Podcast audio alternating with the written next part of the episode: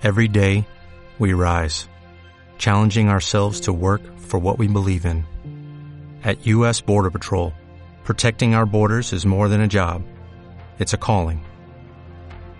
Agents answer the call, working together to keep our country and communities safe. If you're ready for a new mission, join U.S. Border Patrol and go beyond. Learn more at cbp.gov/careers.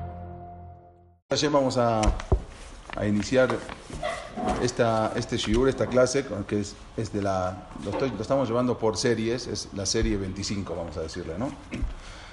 Eh, estábamos con la importancia, con lo que habíamos hablado de la expulsión del pueblo de Am Israel de España y las consecuencias después de la expulsión. Y seguimos hablando la semana pasada de todo lo que fue de Colón, la, travesía de Colón, quién era Colón, cómo mandaba las cartas a su hijo, cómo firmaba, qué, cuál era su objetivo. Ahora, también habíamos hablado de que unos 50 años antes, 39 años antes, fue cuando cae el imperio bizantino, que son los romanos, y el imperio otomano adquiere relevancia y en, en- el año 1453 ellos dominan lo que es hoy en día el imperio otomano, el imperio turco otomano, lo que es Estambul, antes se llamaba Constantinopla por, por Constantino, luego se cambia el nombre y se pone Estambul.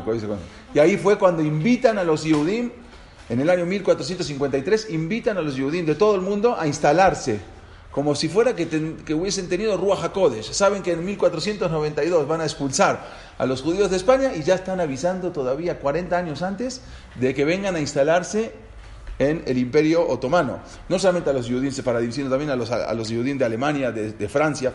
Pero se fueron a Portugal. ¿no? 100.000 se fueron a Portugal. De 300.000, solamente 100.000 se fueron. 100, 150.000 se fueron a Portugal, pero también había, había 300.000. Los demás, los demás se, se fueron, muchos al Imperio Otomano, que los vamos a hablar ahora, eh, a diferentes lugares, muchos a Italia.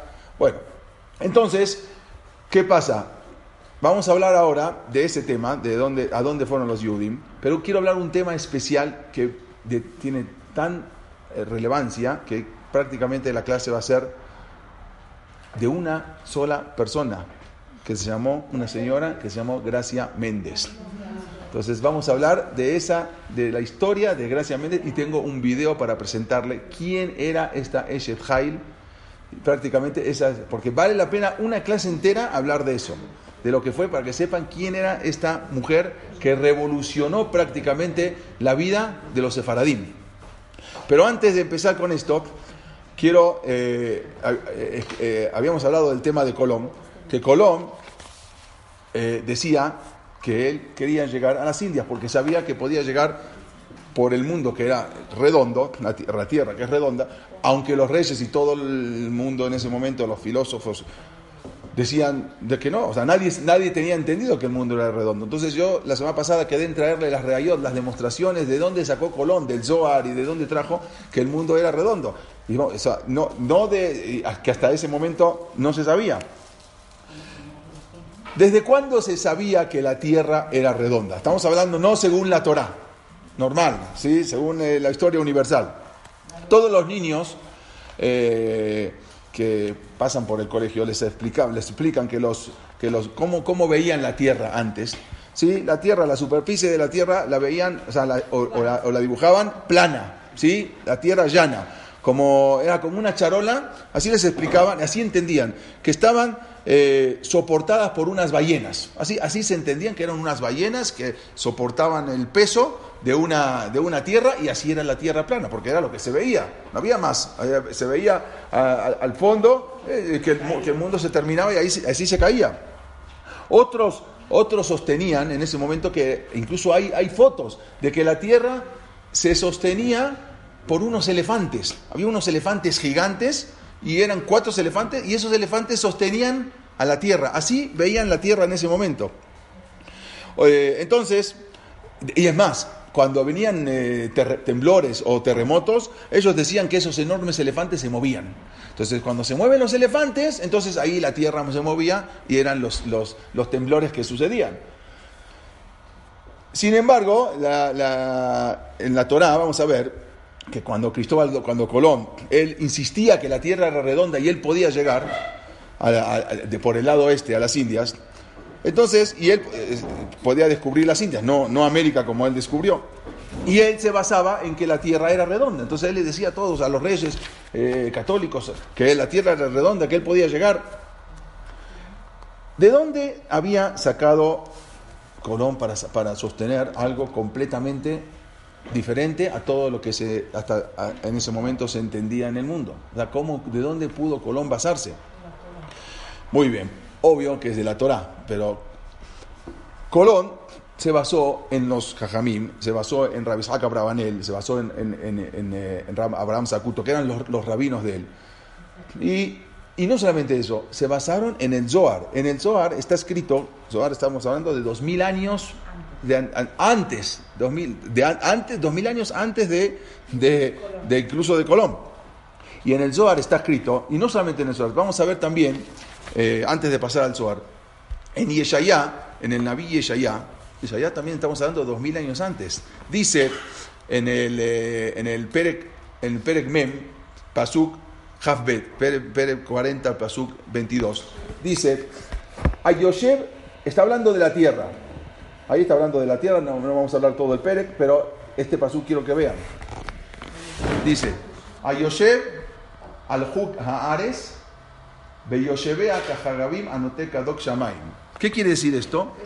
Ah, ¿Qué es Huk? Perfecta, exactamente. A- abajo traduce Rashid. Huk es la Shom Mejugá, es como una, un círculo, ¿sí? Dice, ¿qué dice acá? Es Ugal, que es compás, velas, es como un compás, ¿sí? Ahí, lo- ahí lo puede ver Rashid, incluso acá lo dice, compás. Es un compás que el compás que uno pone la base y gira, dice así. Y esto lo estamos hablando en el Naví Yeshayá. Estamos hablando dos mil años antes. Sigue diciendo el Pasuk, acá pueden ver cómo explica el, eh, explican acá, en Malvin, Ajuk, Haares, Agulot, la tierra redonda. Dice, Asobebe, Tatamerkaz, Bejuka, Shamay, Mitalej. Y ahí explican todo. Y, según, y, si- y si vemos más todavía, más abajo dice acá, Agulot, Beagulot, Shamayim. Todo nos- el universo es redondo, no solamente la tierra. ¿En dónde está en, la- en el Naví Yeshayá. Acá vamos a ver también en el Naví Yeshayá, dice Ayoshev Hug, ¿sí? Esto lo explica quién? El Eben Ezra. El Eben Ezra todavía estaba mucho antes de Colón, estaba como 400 años antes de Colón. Y explica el Eben Hug, Ayoshev, ahí no lo veo bien acá, pero lo voy a ver de acá. Dice, Migeserat ubemahugá beatam akeli osea hug, u, ¿qué es lo que hace el círculo? Dice, veu akab es como un compás, akab, asobeb beagul, el que, el que rodea, asobeb, ay, perdón, me pasé, déjame un minuto de acá, un segundo. Acá dice, asobeb beagul, que rodea en círculo, viene la a Ares Agulá, y la tierra a Ares Agulá. La tierra es redonda. Estamos, estamos hablando de, de, Eben Ezra en el año 1000, en el año 1000, 1050, 1100. ¿Eh? Todo el universo. Y también, la, pero acá te especifica más. La tierra es redonda, Ares Agulá. ¿Y qué dice? Ares Agulá, lo rebuá, y no cuadrada, como, como, como, como, como ellos la, la- la- la- ubicaban plana. ¿sí? No solamente, dice, y no hace falta explicar mucho, que Adabar y Adúa, porque la cosa entre los Yehudim es sabida. ¿Sí? No, es, no, no hay que explicar mucho, no hay mucha explicación. La tierra es redonda y no hay mucha, mucho que explicar. Dice que Adabar y Adúa berreayot gemurot, porque la cosa es sabida con reayot, con demostraciones fehacientes completamente. Reayot gemurot, betama yosheva kol maleje bodó. Y Akash Baruj Hu está por encima de todo. Así lo trae, estamos hablando en el Abiy Shaya, lo trae el Eben Ezra. En el, en el, en el, en Zohar. Rabbi Yosef dijo, o sea, ama Rabbi Yosef, se nos ha enseñado por nuestros ajamim que la tierra es redonda como una pelota. No exactamente como una pelota, ¿no? Tiene un poquito de... Y podemos seguir encontrando también bueno, pruebas en diferentes lugares. Dicen, eh, acá también trae, hay un pasuk en el, en el Teilim, que también ahí agradece, dice, Odeja al kinoraot nifleti niflaim maaseja, dicen, tus hechos son algo maravillosos. Y ahí trae el Zohar en este pasuk, en el Zohar Baikra, en la página Yud, dice, todo el mundo y sus habitantes dan vuelta como una esfera. Así trae el Zohar. Todo el mundo con sus habitantes dan vueltas. Algunos viven en la parte baja de esta esfera y otros viven en la parte superior. ¿sí? Y cada grupo vive, cada grupo étnico que vive en diferentes partes de este, de este círculo difieren de color. No son los mismos que viven en la parte alta y no son los mismos color en la parte baja. Sus aspectos, aspectos físicos eh, van cambiando según los cambios climáticos. Así trae el Zohar. Todos logran mantenerse parados en la tierra, porque, porque ellos decían que el que está abajo no hay manera que esté abajo. La tierra no puede ser redonda, ¿por qué? Porque el que está abajo se cae. Nunca sabían de la ley de gravedad hasta que después vino Newton. Entonces, dice así, eh, sin embargo, así como sus vecinos en nosotros, todos logran mantener parado, así dice el Zohar, como los que están en el norte. Y trae, sigue diciendo el Zohar, la forma redonda de la Tierra, alguna gente se beneficia de la luz solar en el mismo tiempo que otros están sumidos en la oscuridad. Así trae el Zohar en, hace dos mil años. El mismo lugar, algunos están en la oscuridad y otros. Incluso, dice el Zohar, hay un lugar en el mundo que casi todo el tiempo continuamente es soleado. Y en otro lugar, casi todo el tiempo, continuamente es de noche, obvio.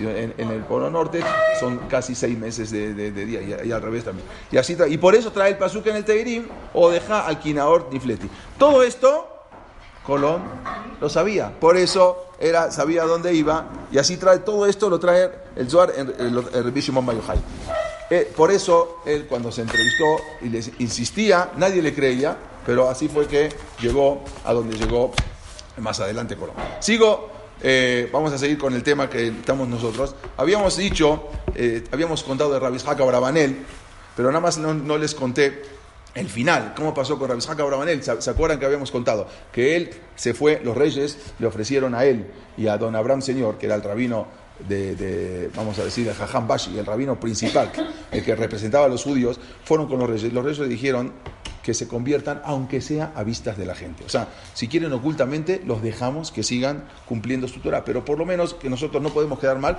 ustedes conviértanse. Rabbi Hakar dijo, yo no puedo hacer una cosa así, eso es un Hilul Hashem muy grande, que la gente, los Yudim, vean que yo me convertí, aunque sea a la vista de la gente, no aceptó. Pero no así, no obstante, eh, don Abraham Señor él sí aceptó, se convirtió, pero al, año después de que se convirtió y, expulsaron a los judíos, al año falleció.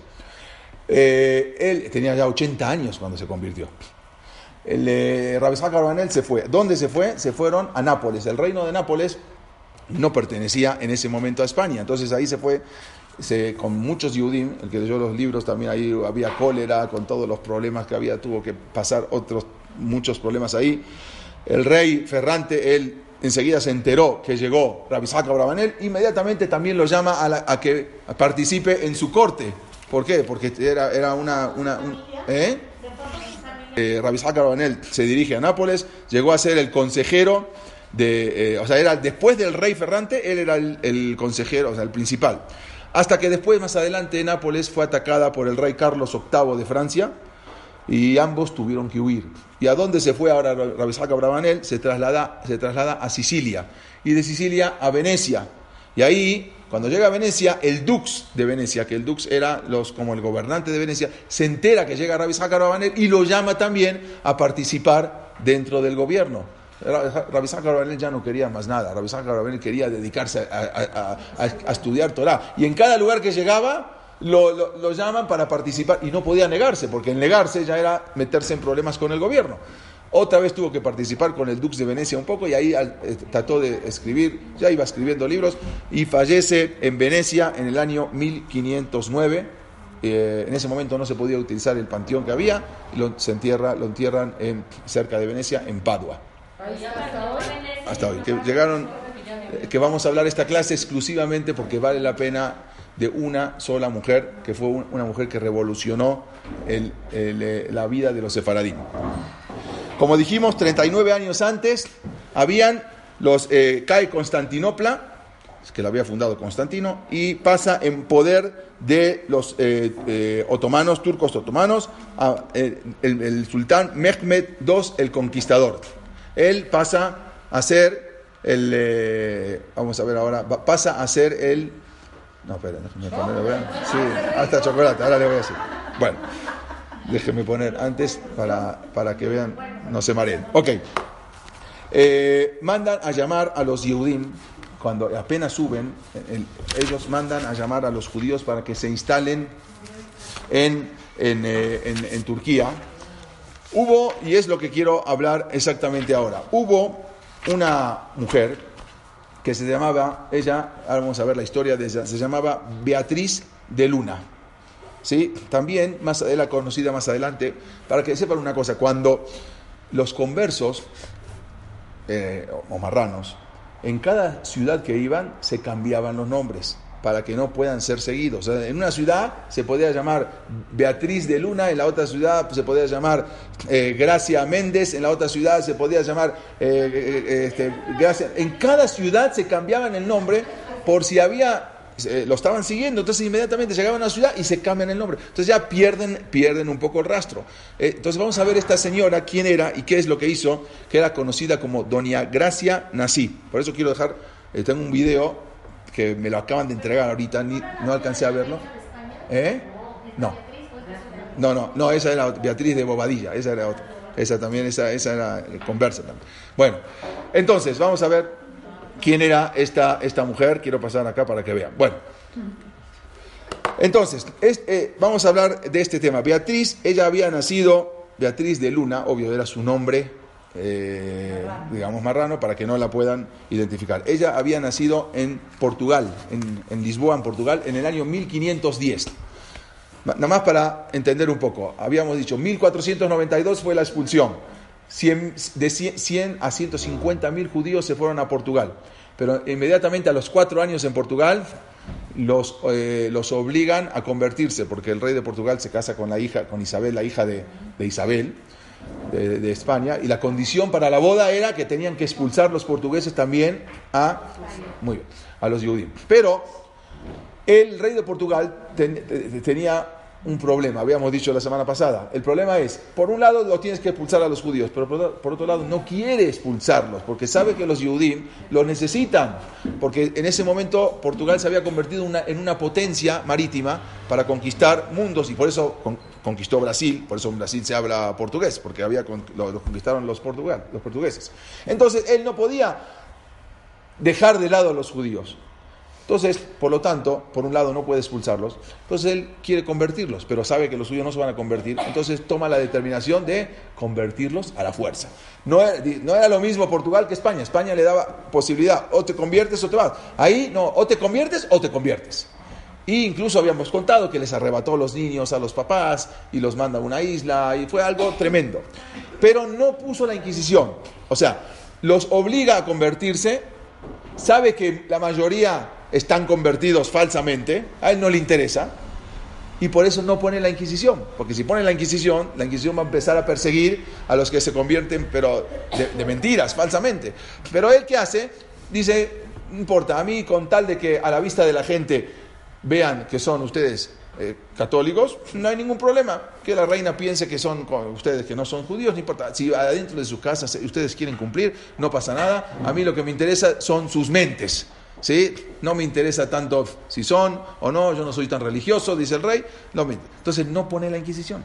O sea que la Inquisición no persigue a los que son marranos, como en España, que los que sí los estaban persiguiendo, en Portugal no.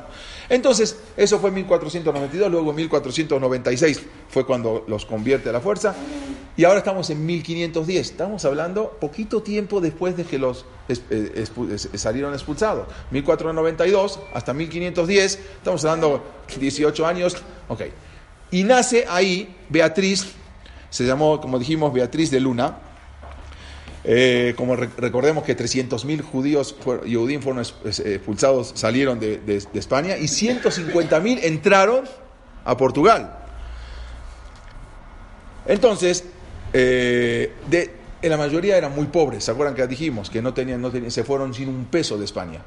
pero algunos que se pudieron este, sacar dinero de antes, habíamos dicho que de antes de que se, eh, se venza el plazo, fueron sacando dinero. De todas las, los 150 mil judíos, 600 familias eran las adineradas. O sea, 600 familias eran los que tenían todo el dinero. Y ellos no solamente que tenían, sino que ellos tuvieron que incluso pagaron para que los dejen entrar a los que no tenían dinero, a la mayoría. Una de estas 600 familias era la familia de Beatriz de Luna. O sea, era una familia bastante pudiente. Entonces, eh, como, como, dijimos, estos se llamaban los, eh, los marranos anusim. Anusim también, si quieren saber la palabra anusim, ¿sí? Anus quiere decir obligados, ¿sí?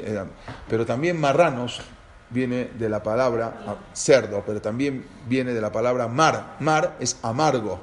Anus son anusim. Mar, anus. Marranos es maranus quiere decir eran amargos convertidos. También eran como marranos, pero maranus es los amargos convertidos que se tuvieron que convertir a la fuerza. Si alguien quiere, acá hay un lugar, ¿eh? si, alguien quiere sentarse, pues, bueno, si no ven bien la pantalla, lo que sea. Entonces, eh, eh, se casa a los 18 años, se casa, ella, Beatriz de Luna, se casa con Francisco Méndez. Francisco Méndez era también un converso, pero era un converso especial. Era el rabino de los conversos. O sea, él era converso, pero era el que dictaba y todos, era el que organizaba a todos. Eh, este, como dijimos, Francisco se casa con Beatriz y gracias a él Beatriz pudo conocer más la Torá, porque recién a los 12 años le empiezan a explicar eh, quiénes eran los, papás, le empiezan a explicar los hijos que eran Yehudim, y le empiezan a explicar la Torah. Pero quién es Francisco, su esposo, que era el rabino de los marranos, él fue el que más le explicó todo, cómo son las alajot, y quiénes éramos, y qué tenemos que hacer, cuáles son nuestras obligaciones. Este Francisco, que era una familia, Francisco Méndez, por eso agarró a ella eh, Beatriz Méndez, porque el apellido de ella de soltera era de Luna, o sea, estamos hablando conversa, ¿no? Beatriz de Luna. Y pasa a tener Beatriz Méndez porque se casó con Francisco Méndez. Este Francisco Méndez, que en verdad su apellido verdadero era Benveniste, ¿sí? Él era el rab, se llama rab, Meir Benveniste, pero se cambia y se pone Francisco Méndez. Entonces, ellos eh, eran una familia rica y fueron subiendo, fueron creciendo, se hicieron en el plano comercial se hicieron inmensamente ricos porque incluso eh, eh, a forma, hicieron un banco. Fue en ese momento el segundo banco más importante de toda Europa, era la banca Méndez, que ella era la esposa, Beatriz, que se casó con Francisco. Y también con su hermano, Francisco y Diego, su hermano, ellos, eh, ellos estaban, ¿por qué hicieron dinero? Ellos eran los administradores de todos los barcos que llegaban a Portugal, desde Brasil, África, de las Indias, pasaban por ellos. Ellos eran, vamos a decir, los administradores de todo. O sea, ellos tenían un, muy buen puesto con el rey. Como dijimos, el rey ponía a todos los Yehudim eh, en, su, en su gobierno. Por eso no lo quería eh, expulsar a los judíos, quería que se convierta, pero no quería expulsarlos. Era una época de apogeo económico, era una cosa impresionante cómo estaba levantando eh, Portugal en ese momento. Todas las mercancías que traían de la India, de, Brasil, pimienta negra, especies, piedras preciosas, todo tenía que pasar por ellos, por, eh, eh, por, Francisco Méndez y su hermano Diego Méndez. Entonces, ellos también habían, siguieron adelante con su empresa y ellos también tenían, en, no solamente aquí, sino que ya tenían sucursales. En Amberes, ¿sí? lo que hoy es Antwerpen, digamos, en Bélgica, en Amberes ellos también tenían, abrieron la banca. Su banco también lo, abrieron sucursales, empezaron a abrir sucursales por varios lugares de Europa. Entonces, nada más que en esos lugares había que tener más cuidado, porque ahí ya no estaba Portugal. En Amberes era el rey, era Carlos V, ¿sí? que era, eh, era, no era descendiente directamente, pero este era el rey, el emperador Carlos V que acá lo pueden ver, que fue, Carlos V fue el que instaló la Inquisición en México. O sea, eh, por eso el, tierno chocolatito Carlos V, ¿sí? No, no, que de por sí no es kasher, hay, que, ¿sí? Ni cuando le den a Shejajá hay que comerlo, porque este es el que puso la Inquisición en México, el famoso Carlos V, y él fue el que vamos a ver quién era. Entonces, ellos como abrieron, abrieron en, Amberes, tenían que tener cuidado, porque ahí el rey, el rey era Carlos V. Entonces, eh, ellos siguieron, siguieron con los negocios y no solamente que prestaban, prestaban a los gobiernos, le prestaban bastante dinero eh, a los gobiernos. Ella, eh, la historia de, Beatriz de Luna, en todo lo que vivió en, en, en Flanders, quiere decir, en, Amberes, en, Bélgica, algo impresionante. Si- después les voy a recomendar un libro de la historia de Beatriz de Luna, algo impresionante. Lo ven, este. También, eh, no solamente eh, en- los Yudim, muchos ya se habían ido al Imperio Otomano. El Imperio Otomano, el- el sultán Mehmed II, dijimos, los trajo a los Yudim porque sabía que los Yudim son los que le van a levantar el país. Pero en el año 1542, eh, bueno, hab- hab- había, había fallecido también su esposo, se quedó ella sola con su cuñado. Pero también su cuñado Diego en 1542 fallece y ella se quedó, Beatriz se quedó al mando de toda la riqueza. Era una riqueza impresionante, el segundo banco más importante.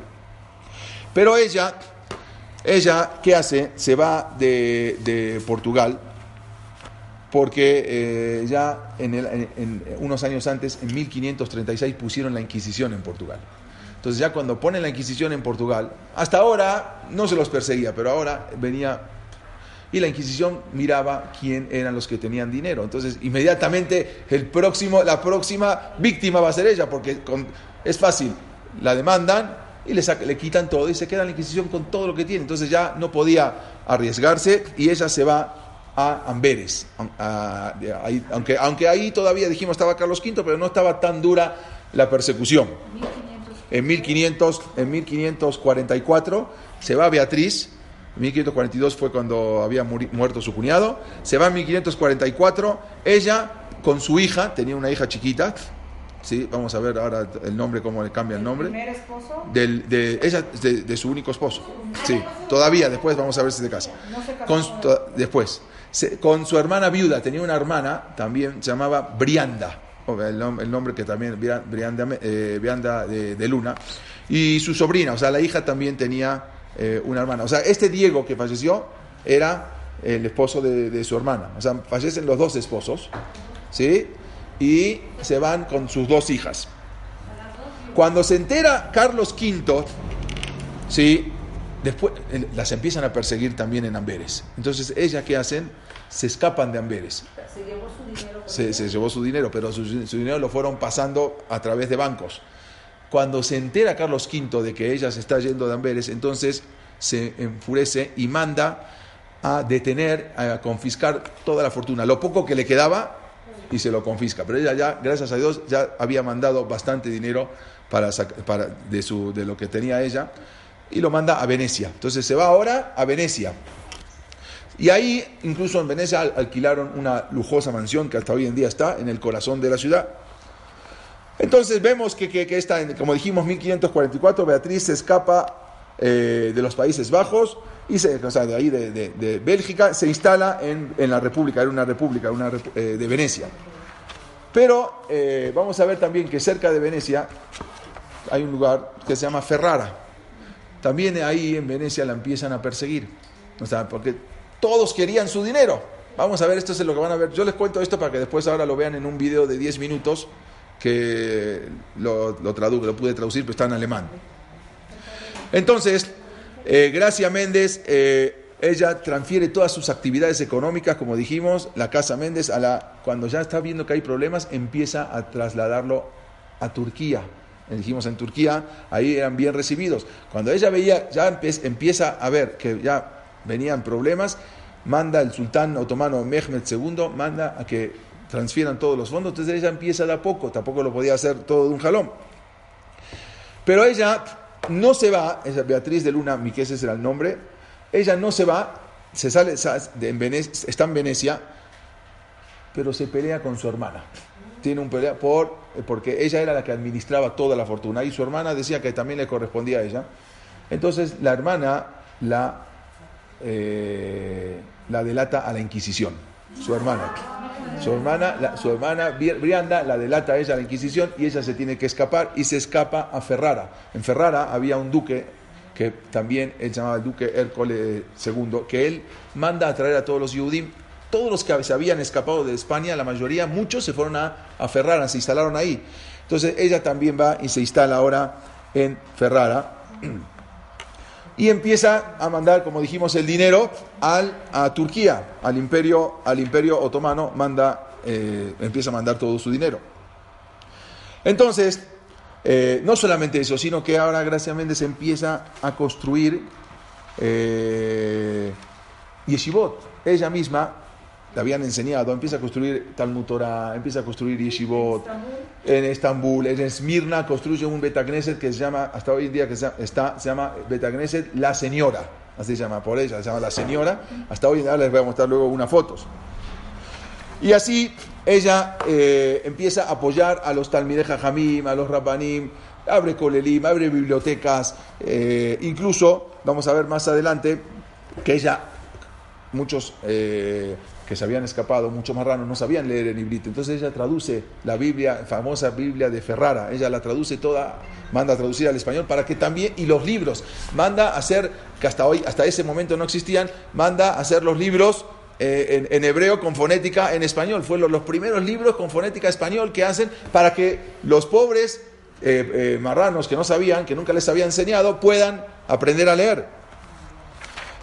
Entonces, eh, como dijimos, ella fue uno de los principales proyectos de ella, traducir todo lo que pueda traducir para que, los que tengan acceso eh, a los libros. En 1552, Doña Gracia, como le decían, eh, manda, como dijimos, con, dos, dos rabinos que vivían en Ferrara, uno se llamaba Rab Yom Tov Atía, y el otro era, su nombre de converso se llamaba Jerónimo, Jerónimo de Vargas, pero era Rabión Tobatías, el verdadero nombre. Y también con el Rab Samuel, Samuel, eh, Samuel o Shemuel Usken, publica la Biblia de Ferrara, la famosa Biblia de Ferrara, que ahí todos pudieron tener eh, acceso a, entender lo que hablaban. Entonces, él en Ferrara, ella sigue apoyando a los, a los Yehudim conversos. Doña Gracia, como dijimos, el, eh, ella con su, le, le- escriben, le escriben una carta. Un rab, este rab Shemu- Shemuel Uske escribe una carta alabándola y la carta se conserva y dice así: Doña, Gracia, la corona de la gloria de la gloria de grandes mujeres. Con su mano dorada y su fortaleza angelical, ella sacó a la mayoría de nuestro pueblo en Europa del abismo. Eh, y también a otros incontables Yehudim del pozo, o sea, los salvó. Donde les, donde les habían arrojado la pobreza y el pecado. Ella siguió guiándoles hasta que estuvieron en buenas manos y hasta que hasta devolverles los preceptos y la obediencia a su antiguo Dios. O sea, le escriben a ella todas las unas cartas, la, la alaban de todo lo que había hecho, porque ella por todos lados con su dinero habría por acá, habría lugares, habría yeshivot, Talmud Torah, todo lo que puedan ¿sí? seguir adelante con, con, con, con todo la, con la Torah. Gracias a ella, ¿Qué libro es esa Biblia que ella tradujo? que- todo lo que hay que pagar, hay que pagar para rescatar a los Yehudim. Y así hacía la misma de Pirión Shebuim. Hay un documento que ella dice que en un, en un momento eh, llevaron a Salónica a unos Yehudim, 70 judíos, y ella y les pedían dinerales, porque sabía que los, los Yehudim pagaban, y ella tuvo que pagar una gran parte de su fortuna para poder rescatar a esos 70 Yehudim. La cifra que le pedían por eso era algo exorbitante en monedas de oro prácticamente utilizó su dinero, Beatriz, para, eh, para salvar, salvaguardar a todos sus hermanos Yehudim. Por otro lado, en el año 1555 sube un nuevo papa, porque hasta ahora los papas les habían permitido a los judíos instalarse en Italia, pero ahora sube un nuevo pa- papa, que él antes de ser papa era inquisidor. Se llamaba Gianfranco Carrafa, era el Pablo, le pusieron Pablo, Pablo IV, que él inmediatamente apenas sube, entonces manda a poner todos los guetos en Italia. Hasta ahora no había guetos. Él manda a instalar todos los guetos, los famosos guetos que antes no existía gueto. El gueto viene, la palabra gueto eh, es eh, viene el primero fue en Venecia, que los mandaron a una fundición de hierro. Gueto quiere decir fundición. Ahí los mandaron a vivir, a la fundición. Entonces él manda a concentrar a todos los judíos, este Pietro Carafa, que era Pablo IV, fue el, pa- el Papa Pa- Pablo IV. No solamente eso, sino que manda a detener a 26 Yehudim que vivían en el puerto de Ancona, en Italia, y los manda a quemar. O sea, ahora, ¿qué pasa? Cuando Doña Gracia se entera, ella vivía ya en en Estambul y tenía mucha influencia con el sultán.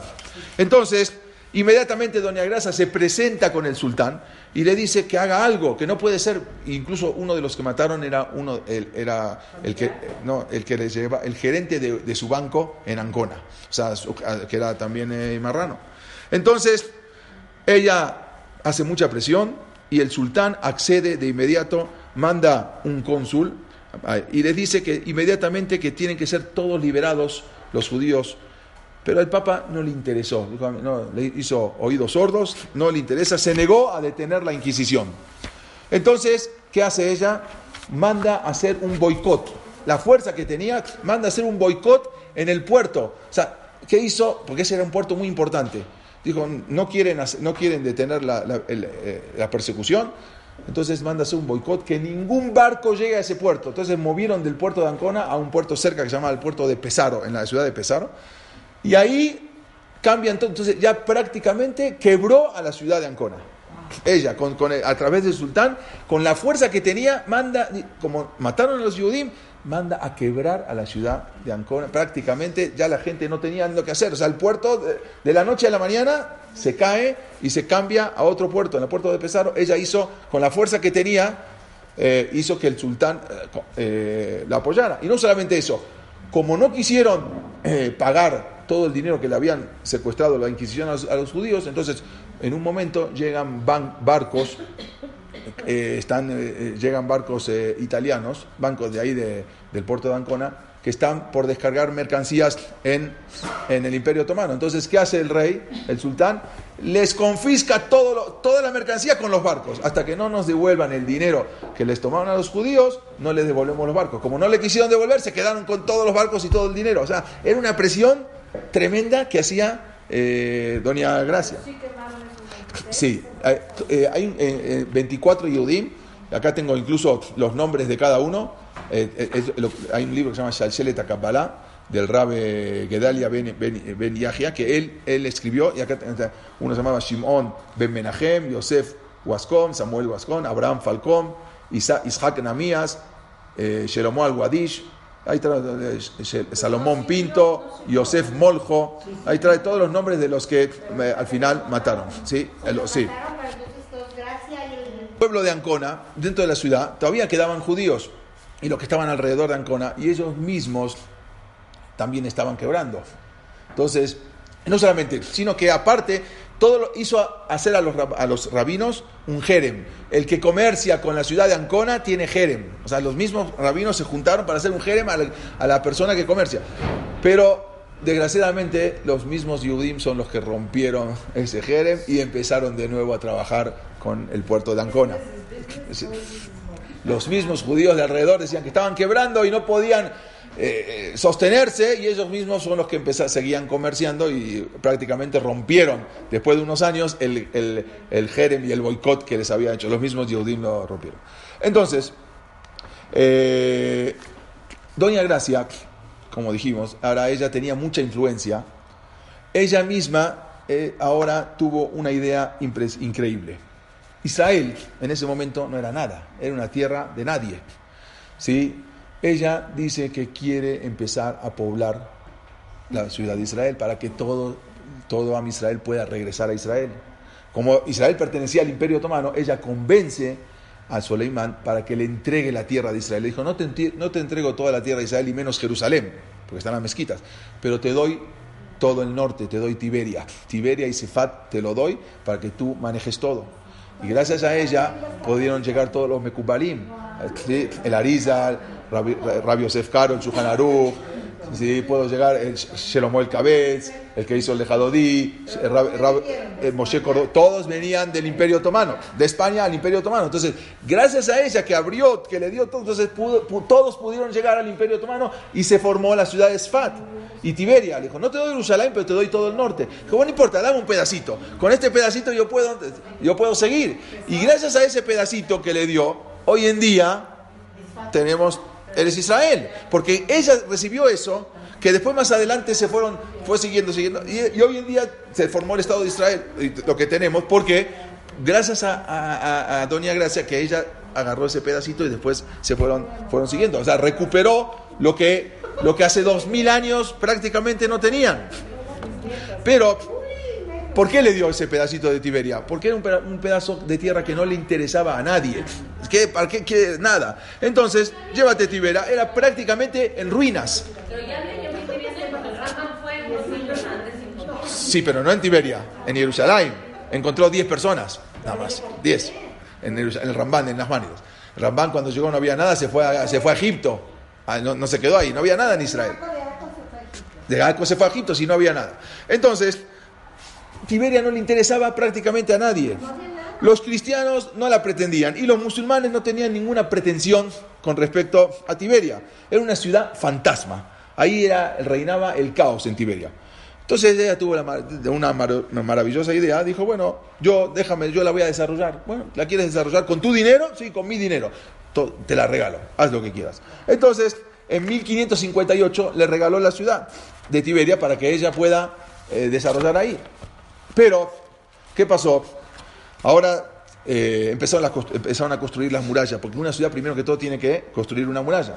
Empezaron a, embellecer la ciudad, plantaron árboles, empezaron a todo preparar para que lleguen y mandaron eh, también ovejas y corderos desde, de- de- desde, desde, desde Turquía, todo para que haya, incluso abrió ella un, eh, ah, plantó árboles eh, de seda, árboles de, eh, para que de ahí puedan eh, criar los gusanos para sacar la seda. O sea, puedan, entonces ella montó una fábrica porque no era solamente mandar a los Yudim. ¿Y qué hacen ahí? Les puso fábricas para que empiecen a trabajar. ¿Cuál era la fábrica? Entonces plantó árboles y después para que se formen gusanos y los gusanos sacaron la seda. Entonces de ahí empezaron a, fabricar seda y exportarla. Ya se hizo ahora algo impresionante. Miren lo que hizo esta señora. Eh, entonces, ella, eh, como dijimos, eh, el problema era que ahora que cuando los musulmanes y los cristianos empezaron a ver que la ciudad de Tiberia y la ciudad de Cefat empezó a levantar, ahora de repente quieren esa ciudad. Antes no les interesaba para nada. Y ahora era... eh, el problema, ¿cuál era el problema? No era la ciudad. El problema era, que los Yehudim estaban reconstruyendo y, plan- y planeando tener allí una ciudad independiente. Y eso no lo podíamos hacer, no lo pueden aceptar. Entonces ahora, ahora quieren, van con el sultán y le reclaman, no, esta ciudad la queremos nosotros. ¿Sí? No hace falta ir muy lejos, eso también lo vemos, lo vemos hoy en día. ¿Sí? Entonces, eh, ellos decían, ¿cómo, cómo, vas a, ¿cómo le vas a fueron con el sultán, cómo les vas a dar la ciudad de Tiberia? La fe musulmana va a desaparecer y nosotros los musulmanes nos vamos a convertir en nómadas. De acá, no, los judíos se van, a, se van a adueñar de esas ciudades. O sea, antes no les interesaba absolutamente a nadie. Y ahora se empiezan, la, la situación se empieza a tornar un poco difícil.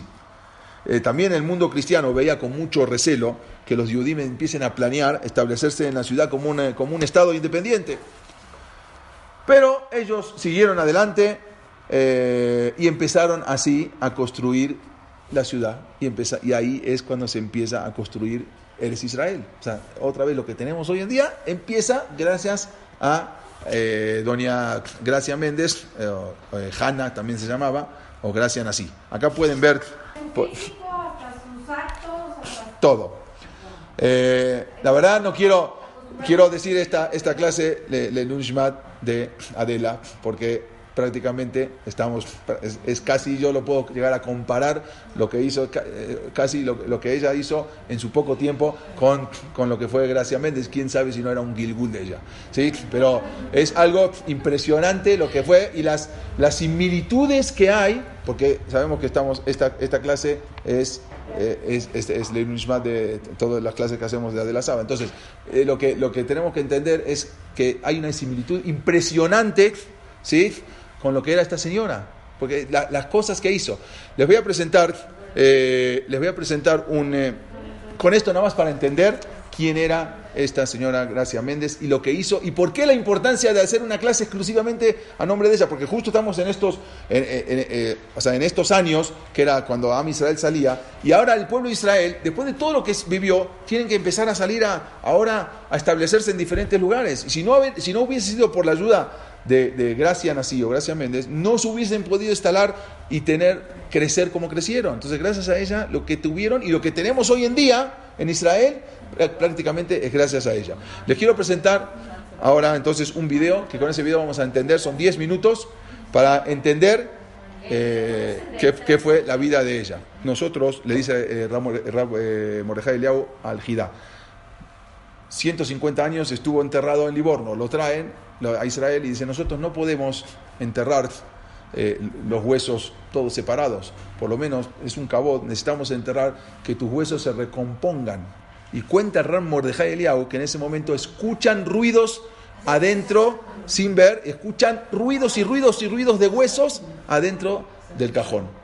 Terminan de escuchar los ruidos y lo entierran en Israel. Y al lado cuando fallece el ramo de Jaliau hace unos años, hace dos años, tres años, lo entierran, está ramo de Jaliau al lado de, en Aramenujot, al lado del Jidá. Está el Jidá y Ramo Mordejai enterrados uno al lado del otro. Ahí sí vemos que sí traían, cuando se podía, sí traían algunos huesos. Muchas veces no se podía. Ahí se pudo y pudieron traer a los huesos de, del Jidá, de Livorno, hasta Israel.